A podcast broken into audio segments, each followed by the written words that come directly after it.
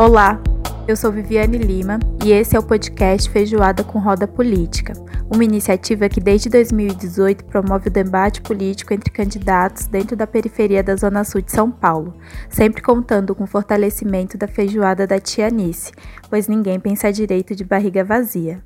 A candidata de hoje é Marina Elô, né, que é candidata a deputada estadual pelo Partido Rede Sustentabilidade. Seja bem-vinda, Marina. É... Muito obrigada, é uma alegria, uma honra estar aqui hoje. De verdade, estou bem feliz de estar aqui. Ah, que bom. Você pode falar um pouco para os nossos ouvintes, enfim, sobre a sua trajetória? Bom, eu sou Marina Elou, sou mãe do Martim, de 4 anos, e da Lara, de 2 anos. Fiz 35 anos essa semana e estou terminando meu primeiro mandato como deputada estadual aqui em São Paulo.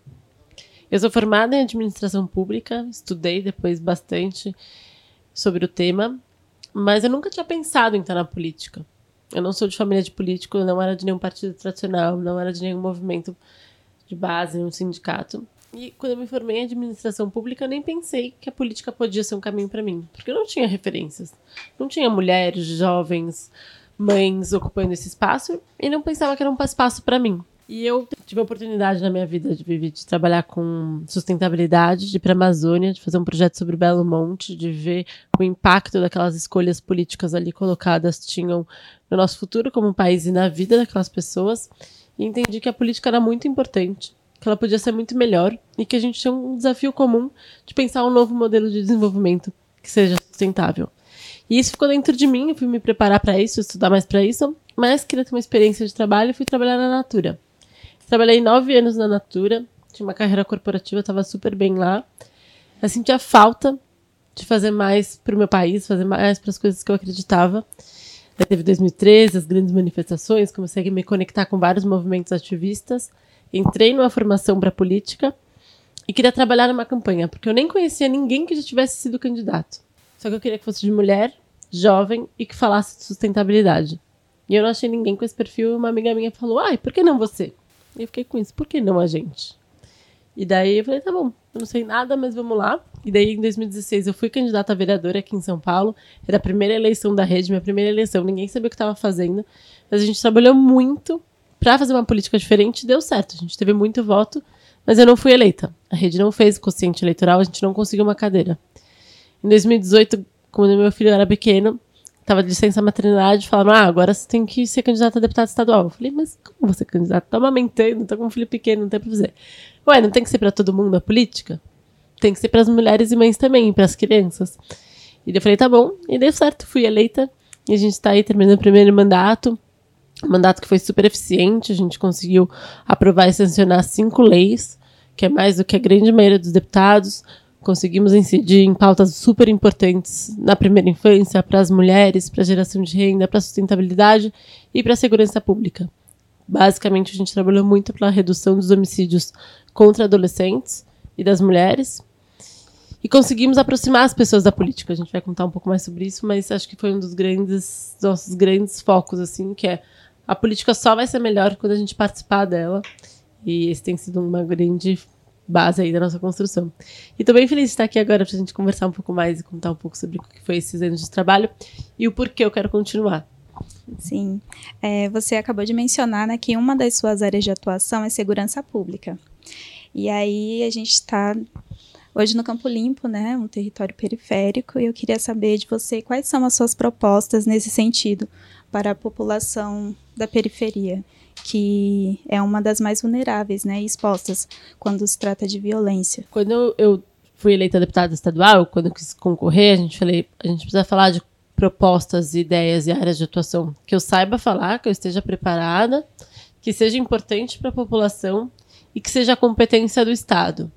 E da segurança pública apareceu muito como uma área muito importante para a população e que é competência do Estado.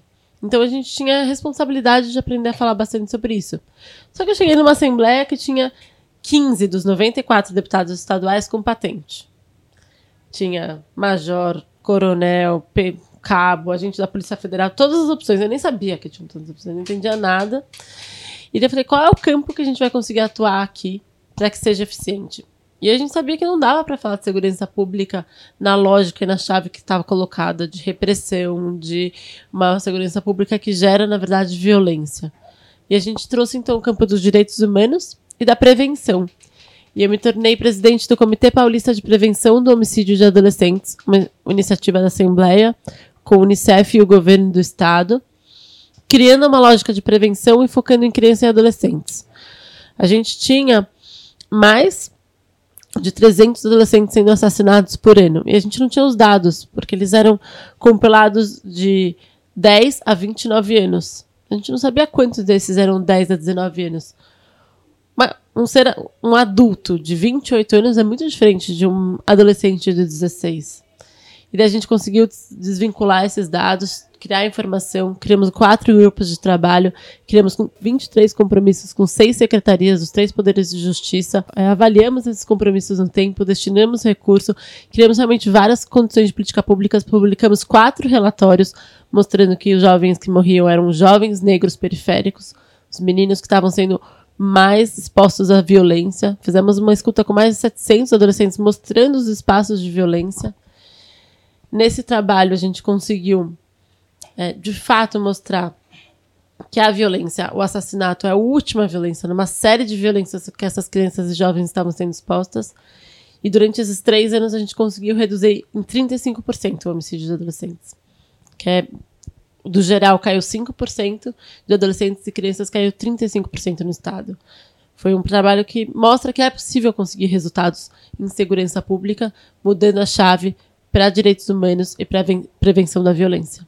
Dentro dessa temática da sustentabilidade, como você avalia ser possível colaborar com o combate ao racismo ambiental, ocupando um cargo de deputado estadual?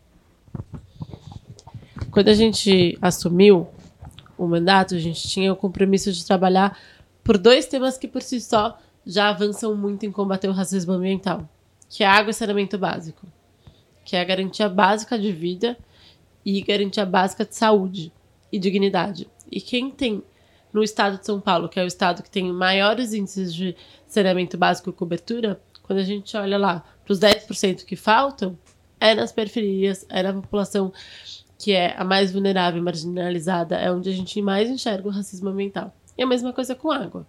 A gente não tem água suficiente não vai ter água suficiente se a gente seguir com essa gestão. E falta primeiro na periferia. Falta primeiro para as pessoas mais, que mais precisam em uma situação de vulnerabilidade. Então, nossa principal pauta já endereçava o racismo ambiental, já endereçava quem mais precisava. Só que, quando a gente chegou lá, não tinha ninguém falando disso. O mundo político hoje ainda entende sustentabilidade, meio ambiente e desenvolvimento sustentável como abraçar a árvore. E não é sobre isso.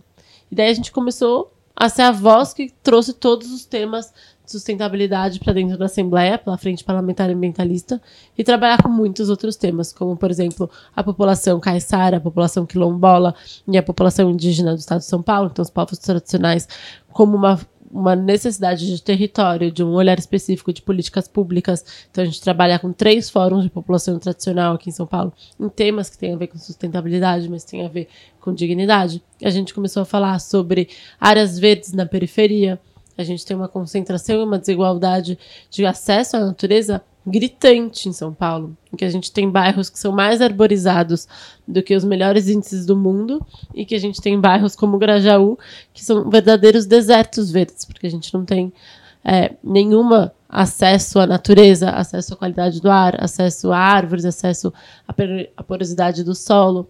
Então a gente começou a trazer todos esses temas e trabalhar por justiça climática, que na verdade é um conceito mais amplo que consegue trazer isso de uma forma mais consistente. Acho que o mais importante nesse tema é trazer a noção de que trabalhar pelo meio ambiente, pelo desenvolvimento sustentável, é trabalhar em primeiro lugar para as pessoas.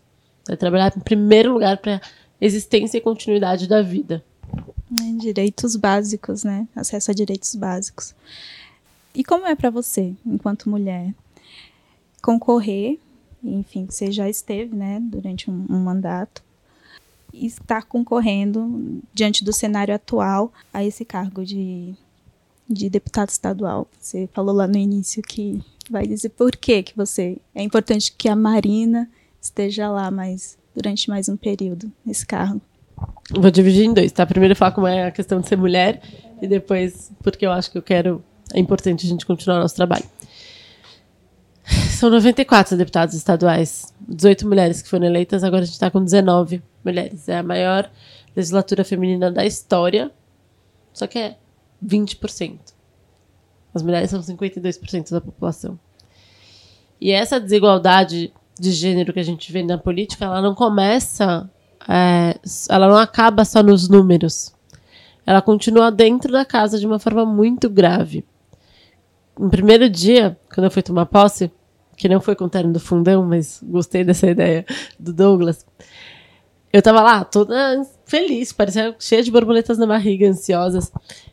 Parecia o meu primeiro dia de aula, que eu tava chegando numa escola em que metade tinha repetido de ano, que já se conhecia, metade tinha se mudado da escola juntos, porque eram os vários partidos juntos, e eu tava sozinha, sou a única deputada da rede. Mas tava muito animada e feliz e plena. Daí chegou um deputado que eu não conhecia, nunca tinha visto na vida, me agarrou de lado, me deu um beijo na bochecha e falou: Você não precisa se preocupar, a gente já fez uma votação. Você é uma das deputadas mais bonitas, vai dar tudo certo nos seus projetinhos. E saiu andando. E aquele dia foi muito importante para mim, porque ele me mostrou que, por mais cordiais que eles pudessem ser, eles iam o tempo inteiro me ver como algo meu, um enfeite, um, algo que alguém que não tivesse no mesmo espaço de poder que eles, com os mesmos direitos legítimos dados pela população numa democracia. E daí aquilo me fez mudar radicalmente a minha percepção. E eu lutei muito e comecei a conversar com todas as pessoas, consegui, pensei uma estratégia, articulei e me tornei vice-presidente da comissão mais importante da casa, que é a CCJ. Dando um susto na maioria deles, porque eles, no dia o presidente me ligou e falou: Mas Marina, não vai fazer isso, não vai conseguir, não é para você. E eu consegui. Isso foi importante para a gente começar a ocupar os espaços de forma diferente. Mas é uma realidade. A presidência da Assembleia nunca foi de mulher, os cargos na mesa não são de mulheres, as principais comissões não são das mulheres. Na hora de decidir as coisas, a gente não está na mesa, e por mais que a gente chegue chegando, é um espaço a ser conquistado e que precisa ser conquistado lá dentro. E muitas vezes é muito solitário é, quando eu decidi continuar candidata, por muitas vezes eu pensei se eu queria mesmo. Porque é um espaço violento, eu tô na Assembleia, né? As pessoas ouviram falar da Assembleia porque teve uma mãe falei que falou que as mulheres são fáceis porque são pobres na guerra, porque teve o Fernando Cury que assediou uma deputada dentro do plenário, porque teve o Wagner Moura que falou que ia pôr um cabresto numa deputada negra em cima da tribuna. Então a gente só ouve. É um lugar muito violento. E é um lugar bastante é, árido para se conseguir os espaços e muitas vezes muito solitário.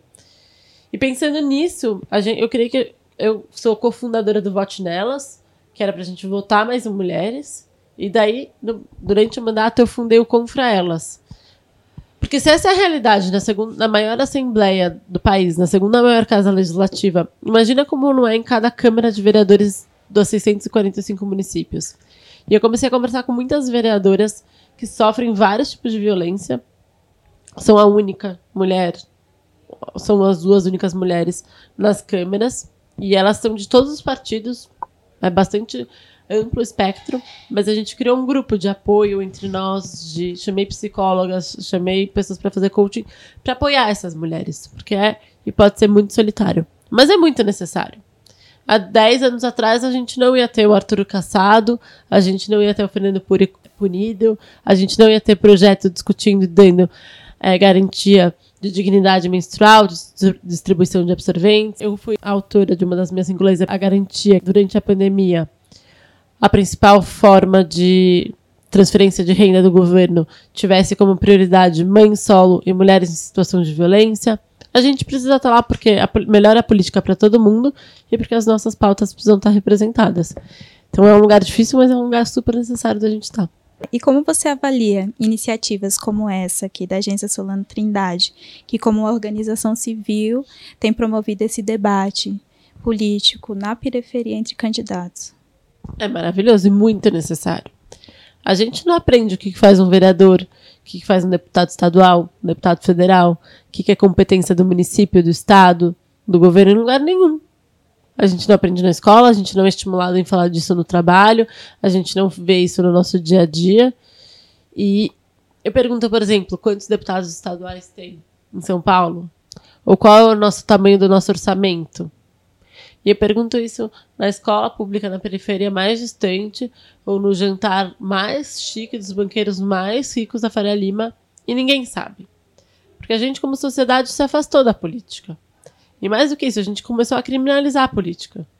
Todo mundo que está na política é corrupto, todo mundo que está na política é ruim, todo mundo que está na política.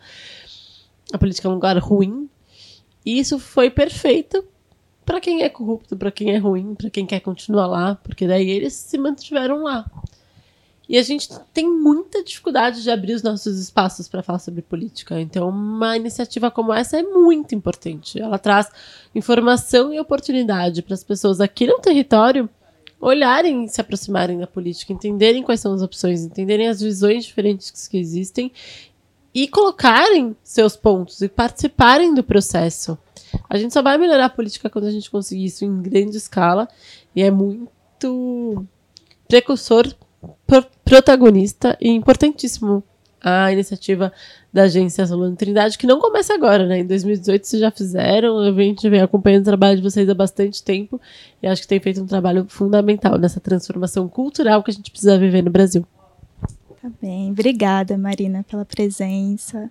E é isso.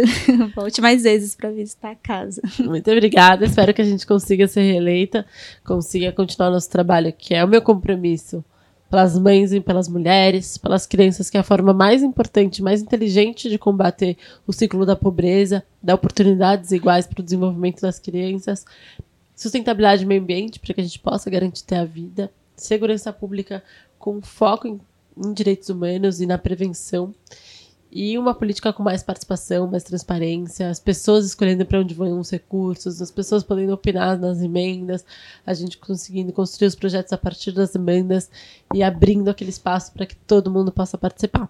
Eu escolhi ficar lá com, por conta desse compromisso. Espero que as pessoas escolham também e possam votar em mim. Meu número é 18 mil. Obrigada pelo espaço aqui, pessoal. Um prazer e uma honra.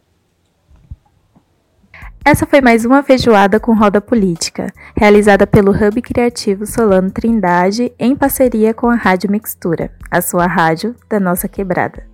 Estamos no Instagram como agsolanotrindade, arroba Hub Criativo Solano e arroba Rádio Mixtura. Segue lá para ter mais acesso a mais conteúdos e novidades. Confira o vídeo completo deste e de outros debates pelo Facebook ou canal do YouTube da Agência Solano Trindade.